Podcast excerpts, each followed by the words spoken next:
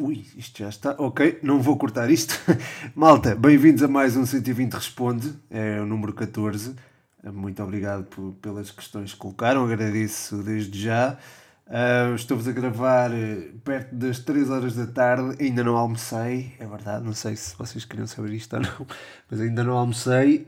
Um, ainda nem coloquei o, o quiz do, na página do 120 segundos de bola no Instagram. Portanto, pronto, dei prioridade aqui ao 120 Responde. Espero que gostem do episódio. Uh, é um episódio que é gravado depois de uma semana muito complicada, não é, malta? Uh, Maradona, Reinaldo Teles, o Vitor Oliveira. Uh, entre estes, entre este, se calhar, se calhar não, certeza, o Vitor Oliveira foi aquele que mais me custou a aceitar. Eu, eu costumo usar a escrita como terapia, vá lá, e para quando acontecem assim coisas menos boas. E apesar de ter escrito dois textos sobre, sobre o Vitor Oliveira, pá, ainda, ainda me custa um bocado perceber que já não temos aquela figura do, do nosso futebol.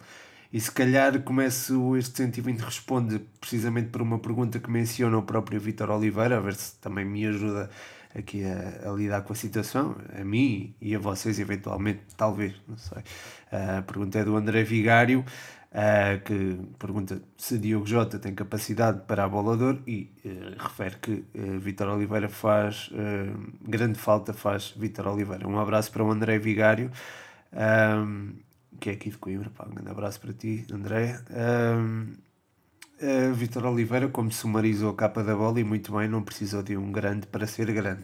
É? Acho que essa capa da bola foi bastante digna de, de Vitor Oliveira.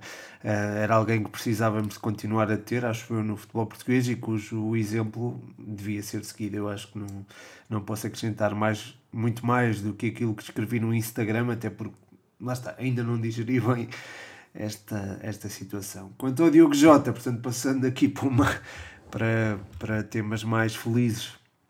A Diogo Jota está a criar um impacto que eu não imaginava, pelo menos não desta forma. Eu acho que é um é, é dos melhores jogadores do Liverpool neste momento e achava que isso não iria acontecer tão cedo. Ou seja, eu do Diogo Jota já não digo nada, ou pelo menos não me comprometo a dizer que não vai chegar a determinado patamar, mesmo que esse patamar seja abolador. Uh, tem capacidade de trabalho, tem talento, tem a mentalidade certa, como se está a comprovar neste início de temporada e neste novo contexto competitivo que, que é diferente, é diferente jogar num Liverpool ou no Wolves.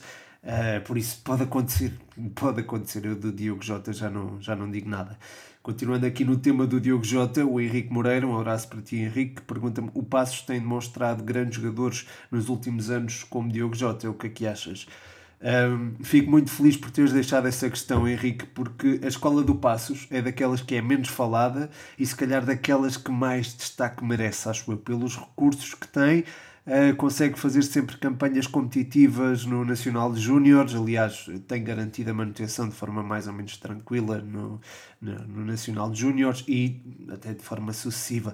Acho que houve uma altura, acho, não tenho a certeza, houve uma altura em que chegou a disputar até a fase final, penso que com o Vasco se abra.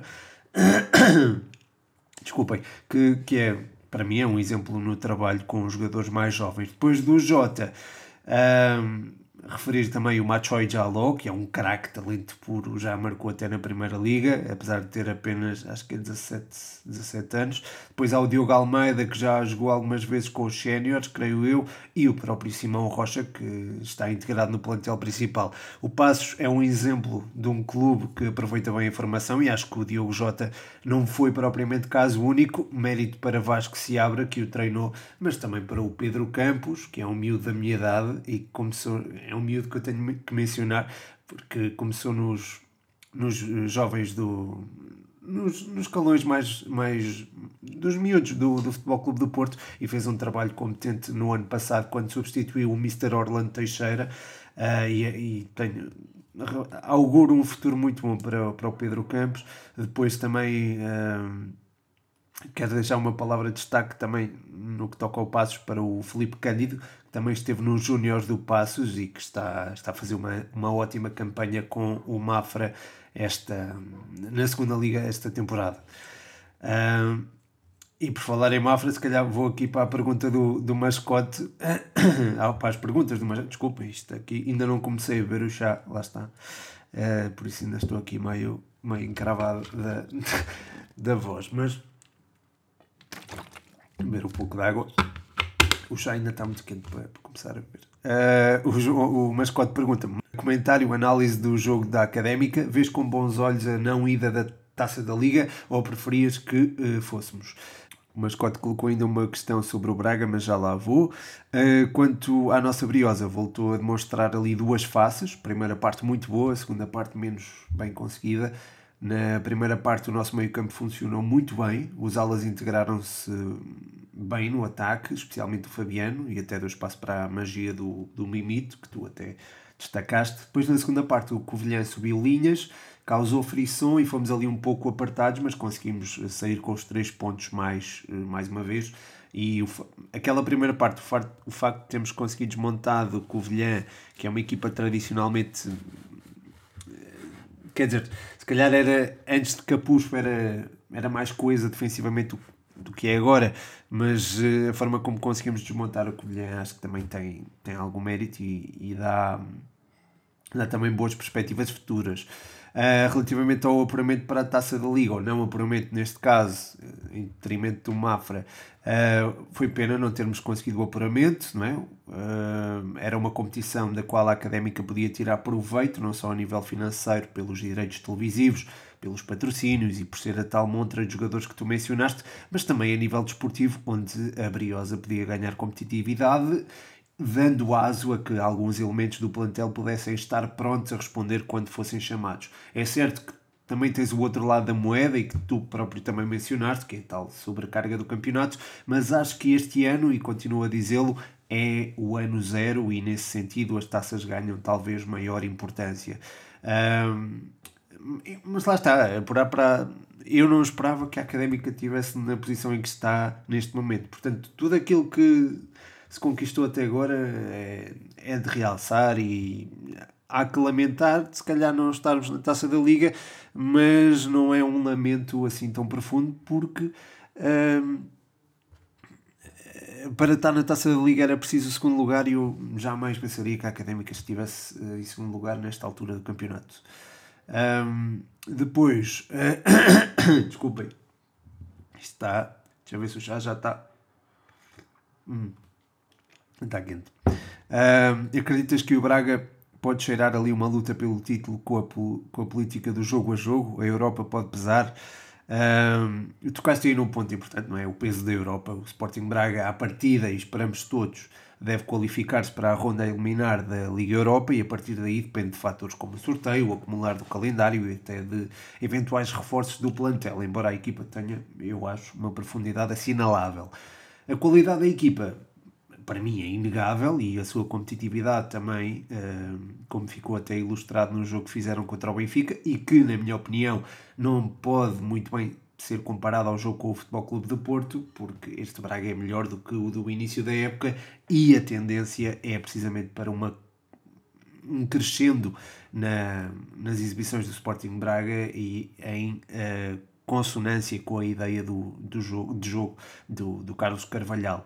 É certo que os dois últimos jogos não correram da melhor forma, apesar do Sporting Braga ter ganho, mas acredito que a tendência é para a equipa ir melhorando com o tempo e depois entram os tais fatores, eh, fatores externos, eh, um deles até referido por ti.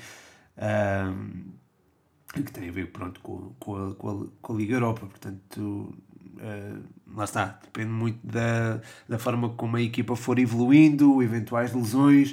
Uh, portanto, se tudo correr bem, este Braga pode ameaçar ali uma, uma luta pelo título e andar a cheirar, como tu disseste, uh, uma luta pelo título baseado no jogo a jogo ou, ou não.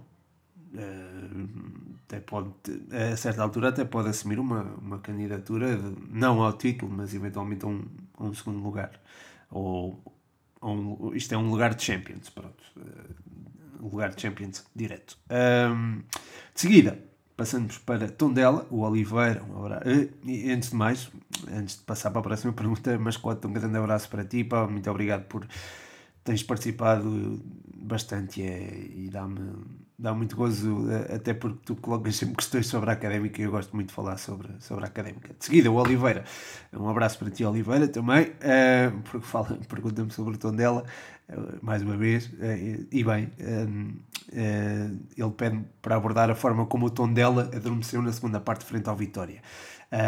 Sim, e foi notório. Uh, uma quebra de rendimento da primeira para a segunda parte. É certo que a expulsão do Salvador Agra pesou, por exemplo, uh, mas, mas aí o resultado se calhar já estava construído, pelo que a explicação para esse adormecimento, digamos assim, terá mais a ver com questões táticas. E aí também tem de se dar mérito ao Vitória, não é? Não, só, não é só de mérito do Tondela, pela forma como uh, conseguiu unir mais as suas linhas uh, de forma a atacar com mais critério. E aí conseguiu uh, puxar as individualidades que são, que são bastante talentosas e aí conseguiu criar desequilíbrios. O penalti, do, o penalti que está na origem do 1-0 na sequência, surge precisamente na sequência desse domínio. Esse gol foi muito sentido pelo Tondela e o segundo acho que surgiu com naturalidade. Depois depois disso, lá está, a expulsão arrumou com um jogo no qual era importante o Tondela pontuar para fugir aos, aos, aos tais lugares de descida uh, e, e, pronto, ficou, ficou ali, a, é isso, ficou, ficou a questão resolvida. Uh, atenção a isso, né? atenção. acho que este resultado se calhar é perigoso para o Tondela porque tem apenas um ponto de vantagem para a linha d'água e nas próximas 5 jornadas vai à Madeira jogar com o Nacional e joga com o Benfica e Futebol Clube de Porto, portanto dois candidatos ao título, portanto as coisas não estão propriamente fáceis para, para o Tondela, vamos ver como é que, como é que lida com a com estes novos desafios, acho que aqui conquistar se calhar 6 pontos é fundamental nestas próximas 5 jornadas. Uh, passando para o uh, Passos Ferreira, uh, voltando ao Passos Ferreira, neste caso, Gonçalo Pereira, um grande abraço para ti, Gonçalo. Temos, temos falado bastante até no, no, no Instagram. Uh, o Gonçalo pergunta-me: Pepa tem futuro para, ter, para ser treinador de um grande daqui a uns anos?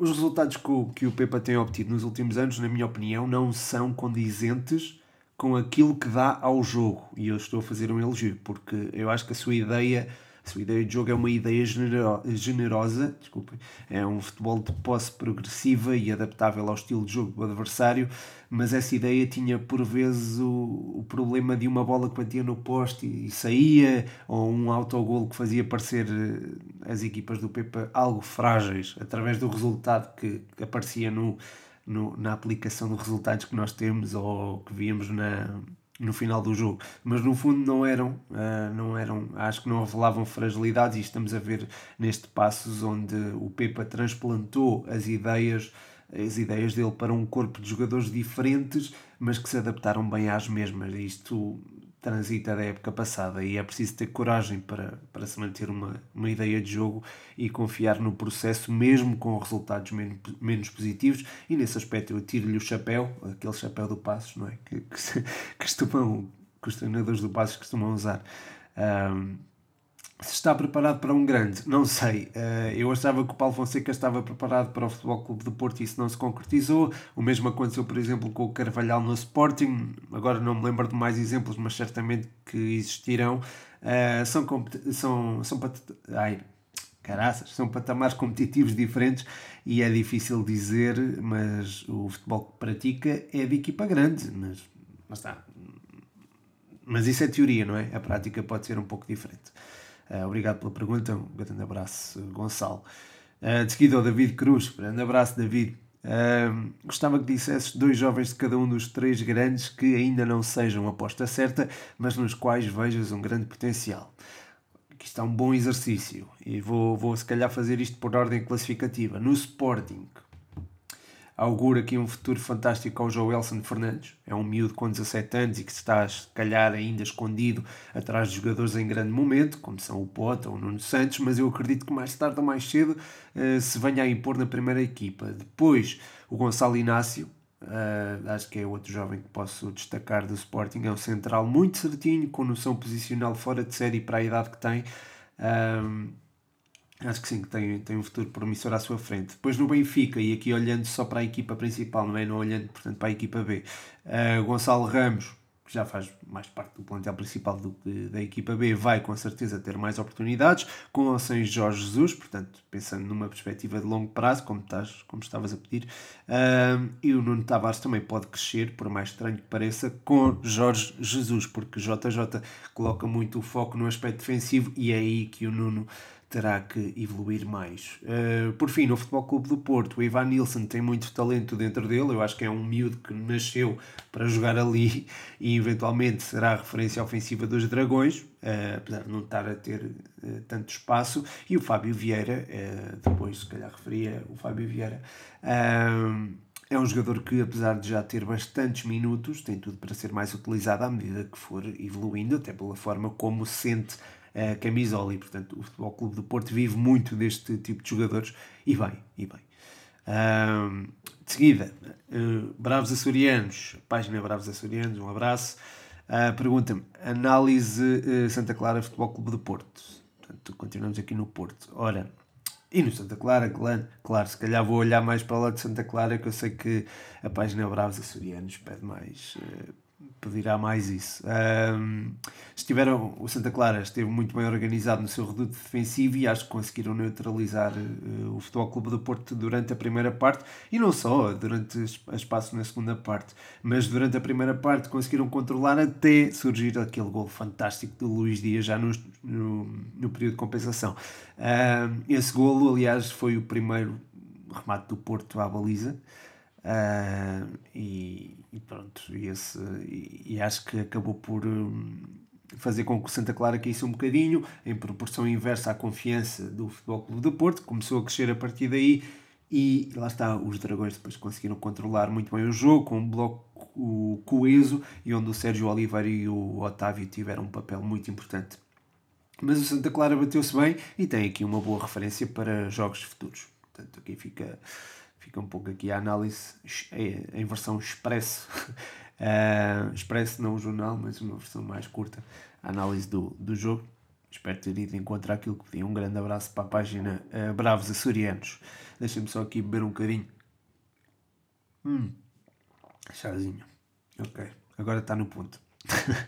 uh, o Diogo Marinho pergunta-me: achas possível? Acha? Ele pergunta: uh, acha possível Portanto, e depois já falei com o Diogo, uh, não podes-me tratar por tu. Uh, achas, achas possível que alguma empresa como a Red Bull possa investir em algum clube português? Uh, excelente questão e excelente exercício.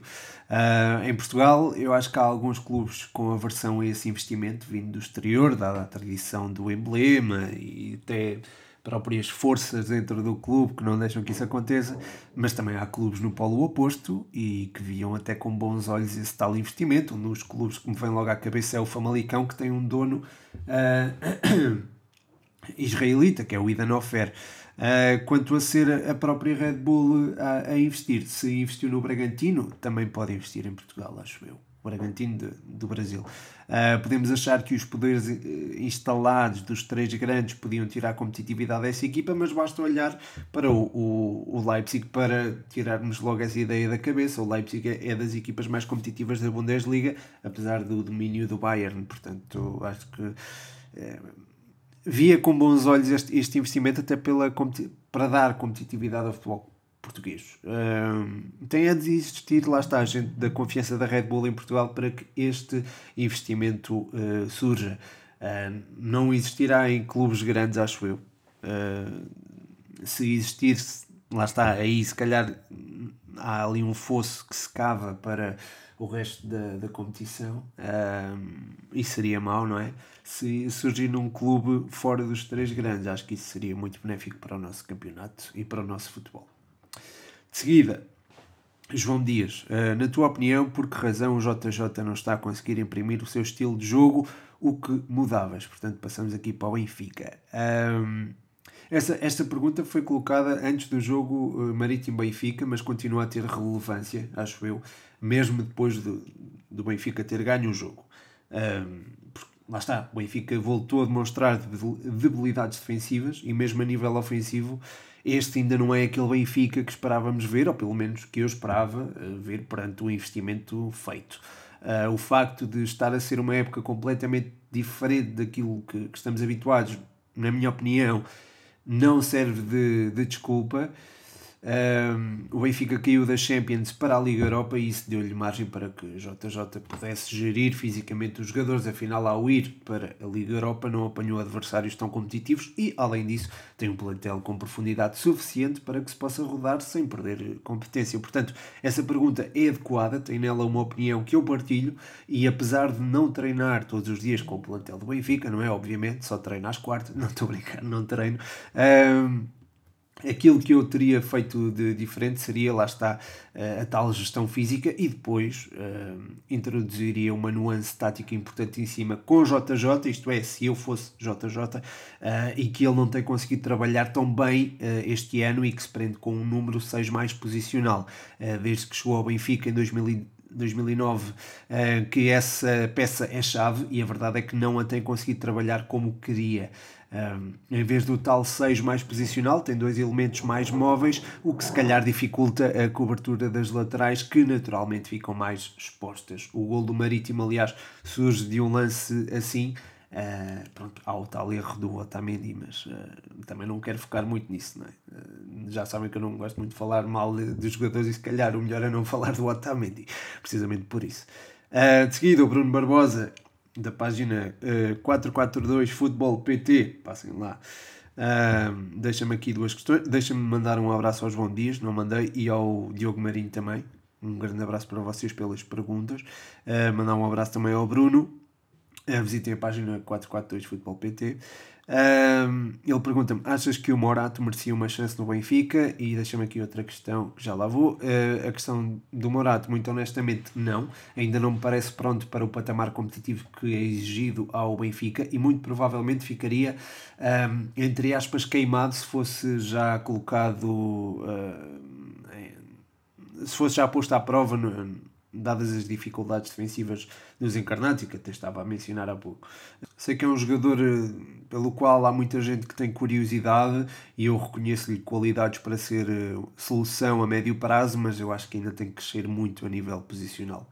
A nível posicional, sobretudo, a nível técnico, eventualmente também, eh, mas aí se calhar já estará mais evoluído.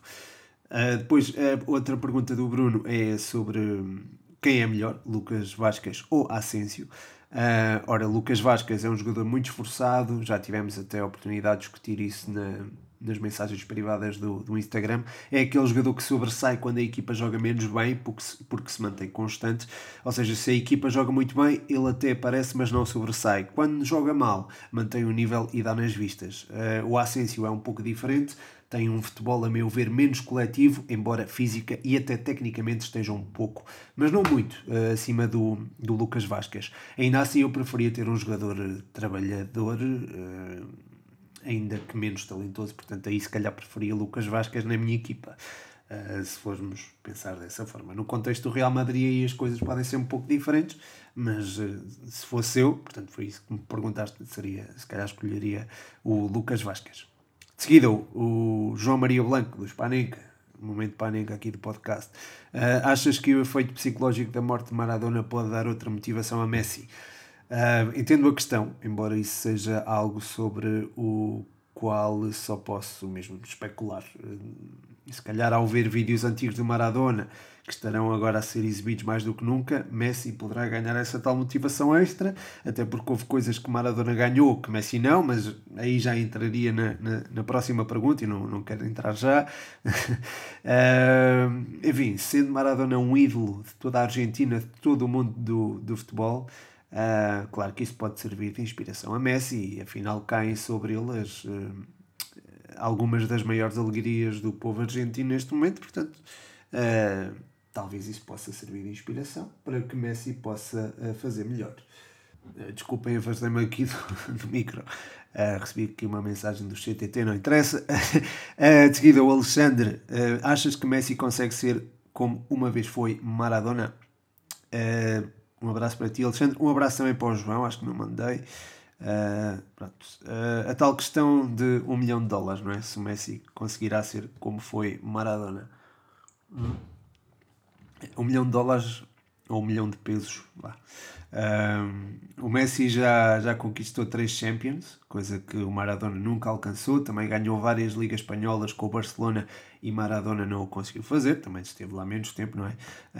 por outro lado, o Messi nunca ganhou uh, o Mundial, não é? Ou nunca, aliás, acho que não, não ganhou títulos pela seleção e não é de todo um ídolo consensual como era Maradona quando tinha a sua idade. E parece de fora que Messi não tem aquele tal amor ao jogo que tinha o Maradona, conforme até afirmou Jorge Jesus há, há pouco tempo. Uh, mas aí lá está, eu só posso especular. Uh, ou seja, em termos desportivos e tentando ser aqui mais objetivos, uh, mais objetivo, se calhar o Messi já conquistou mais do que Maradona. Agora, no que toca à personalidade e ao carisma, acho que não vamos ter mais ninguém como Maradona e estamos a falar de alguém que não tinha redes sociais para promover a sua imagem e era muito falado e muito famoso e, portanto, isso já é dizer muito daquilo que, que foi Maradona enquanto jogador, portanto é, é difícil. Um, é difícil alguém atingir aquele nível de estrelato, digamos assim. Um, portanto, fora do campo. Um, dentro de campo era um jogador fantástico e pronto, eu não queria estar a alongar mais, mas era um jogador fantástico. Uh, há poucos que chegam ao nível dele. Messi será se calhar um dos que alcançarão ao nível dele ou perto do nível dele. Messi se calhar é, é um deles. Uh, mas ser como Maradona acho que ninguém conseguirá ser. Uh, de seguida o Eduardo Andrade pergunta-me, uh, faz aqui duas perguntas interessantes, interessantes, diferentes, não é? ganhar cinco vezes a Champions ou uma vez o Mundial, não jogadas. Depois faz aqui um hashtag, queremos ver o Pedro, queremos fechar. Portanto, o Eduardo pede aqui uma... É assim, Eduardo, acho Eduardo Andrade, uh, pronto, sendo tu o único a colocar esta questão, e eu até pensei em colocar uma story aqui com, com o chazinho, mas sei lá, se calhar a malta não quer ver isso. Se calhar, hum, pronto, pode não ser muita gente, eu também não quero estar a chatear a malta. Uh, mas, mas agradeço aqui a curiosidade e até acho bastante interessante. Mas se houver mais malta a pedir o chá, eu mostro o chá, não há problema nenhum. Não mostrei a marca, não é? Porque não me pagam. Depois, uh, o Eduardo perguntou também das 5 melhores ligas, qual a equipa e o jogador que mais te tem surpreendido. Ora, uh, quanto ao dilema, 5 vezes a Champions ou uma vez Mundial não jogando, uh, pá, não sei se não jogava nos dois ou, ou não jogava só num, mas pronto, isso também se calhar não interessa. Uh, mas mantendo-se essas duas questões, mantendo-se o facto de eu não jogar nos dois, uh, acho que o Mundial é algo muito difícil de conquistar. Nem Ronaldo nem Messi o conquistaram, e se o fizessem sem eles o. Se, o conquistasse, se eu conquistasse o Mundial sem o Messi e o Ronaldo fazerem, era algo que uh, dois dos melhores de sempre não, não, é? não, não, conseguiram atingir e ao mesmo tempo conseguiria dar uma alegria ao meu país, não é? Portanto, seria fantástico. Uh, se calhar preferia o, o Mundial em vez da Champions, até porque a Champions se calhar conquistaria, aí calhar, não especificaste, mas se calhar eu não, ganhei, não ganharia a Champions por um clube como, sei lá, a minha académica, né? Portanto, sim, é, escolhi o Mundial. Um, depois perguntaste das 5 melhores ligas, qual a equipa e o jogador que mais te tem surpreendido. Uh, se a palavra é surpreender, eu tenho que referir o AC Milan, porque esperava que estivessem fortes, mas não esperava que mantivessem uma cultura de vitória que não se via há muitos anos para aqueles lados. Uh, eles estão em primeiro lugar, com 5 pontos de vantagem para o segundo, depois da derrota do Sassuolo, e com 6 pontos para a tradicional campeã Juventus. Uh, ah, e, e, e e não é que não estejam nas competições europeias, porque estão, mas isso tem beneficiado a equipa, porque uh, já tinha uma ideia bem estruturada, foi potenciada com, pelo Pioli, uh, que até lhe deu algumas nuances desde relativamente ao ano passado. Uh, mas não vou entrar muito por aí, até porque já fiz uma publicação no Instagram acerca do Milan, podem consultar através dos destaques, se calhar chegam lá mais facilmente, é, no taticamente, o destaque taticamente. quanto ao jogador, eu sempre achei que o Diogo Jota chegaria longe, mas não esperava que tivesse o impacto imediato e a capacidade de ser decisivo como está, como está a ser, num patamar tão alto. O miúdo está, está a superar todas as expectativas, pelo menos as minhas, e é um dos jogadores que mais me tem surpreendido. Uh, aquele que me surpreendeu, se calhar, não, não sei, uh, embora haja outros nomes a ter em conta, tais como o Calvert Lewin do Everton, o Jonathan Bamba do Lille, o, o Oyarzabal e o Porto da Real Sociedade. Enfim, há muitos e não me vem, não me vem mais nomes à cabeça neste momento, mas se calhar o Diogo Jota será aquele que, dadas as expectativas, eu tinha expectativas altas, mas não, não esperava que ele se afirmasse com tanta, com tanta, com tanta força. se calhar posso usar essa palavra. Um, a seguir, o Fernandes pergunta-me: Camavinga ou Awar? Qual seria a melhor opção para a Juve? Uh, um abraço para ti, Fernandes, e um abraço também para o Eduardo. Acho que não, não lhe mandei um abraço, um, um abraço uh, para ti, Eduardo. A questão do chapa, eu, eu posso, posso mostrar a partir do momento em que mais malta pedir. Não me, não me importo com isso. Quanto a, a, a mostrar a cara, sei lá, mostrar a cara já existe, se calhar, uh, fazer um vídeo, não é? Portanto, se calhar não fazer vídeo, fazer em formato, o podcast em formato vídeo. E isso ainda não é, ainda não é possível, acho, acho que não tenho as coisas, uh, uh, o setup adequado para, para isso. Uh, mas pronto, volta, indo aqui à pergunta do Fernandes sobre o Camavinga ou Awar, qual seria a melhor opção para a Juve? Neste momento, acho que o Awar seria esse a melhor solução. É um médio muito completo e que já cumpriu grande parte das etapas de formação, ao contrário de Camavinga, que apesar de ser mais talentoso que o seu compatriota, não tem ainda noções posicionais e dos momentos de jogo que terá um jogador com mais 5 anos de futebol ao mais alto nível. O Camavinga poderá eventualmente vir a ser melhor que o Awar, aliás acredito que venha mesmo a ser, mas no curto prazo o médio do Lyon parece-me ser a melhor opção para a Juve, precisamente pelo contexto tático que envolve a Série A e pelo facto de também eh, já ter tido experiência ou mais experiência nas competições europeias. De seguida, o Daniel CR427, um abraço para ti, Daniel, pergunta porque é que o Kepa não deu certo no Chelsea. Muito rapidamente, 80 milhões. 80 milhões de euros, acho que foi, foi um peso muito grande, foi um, é um fardo muito grande de, de, carregar, porque qualquer erro que, que ele cometa vai estar logo associado ao valor da transferência e sendo o para um guarda-redes jovem é normal que sinta essa pressão e que está, a mesma lhe possa subir à cabeça quando há decisões para tomar infrações de segundo e ele cometeu alguns erros individuais, eh, lamentavelmente. Lamentavelmente, infelizmente, quero dizer, uh, muito simplesmente, creio que será por aí que Pepa não resultou, uh, Pepa, Kepa não resultou tão bem quanto o Mendy uh, está, portanto, a resultar no, no Chelsea. De seguida, o Leandro pergunta-me quem achas que deveria começar na equipa titular do Manchester United, De Gea ou Anderson. Leandro, muito obrigado pela pergunta, um grande abraço para ti. eu gosto muito do Dean Anderson, sou-te honesto. Uh, primeiro porque vive o clube que representa como ninguém, uh, é um adepto ferranho do Manchester United. Depois porque tem boa presença na baliza, é certinho e é um líder lá atrás. Eu acho que isso é muito importante hoje em dia. Uh, não sei se reparaste no jogo com o Southampton, se calhar até reparaste, daí, daí estás a colocar a pergunta, mas enquanto o United tinha a posse de bola, ele gritava get up, get up para a linha defensiva ficar mais subida e isso é muito importante e é algo que DRA não tem. Por outro lado, o, o é tecnicamente mais evoluído, mas se fosse eu a escolher, preferia uh, alguém completamente comprometido com o clube. É certo que o DRA tem melhorado bastante com a presença de Dean Anderson, mas se calhar uh, o próprio Dean Anderson não precisaria da presença de alguém para estar ao seu melhor nível, ou pelo menos para estar ao seu melhor nível no seu Manchester United. Por fim, para terminar este 120 Respondo, o Israel Kinsá faz aqui uma pergunta mais pessoal uh, acerca do podcast. Um, ehm, quando é que surgiu, uh, como é que surgiu a ideia de criar um podcast? Um, ehm, bem, eu sempre gostei de podcast. Eu vou, vou, vou confessar aqui que, que via wrestling, é verdade.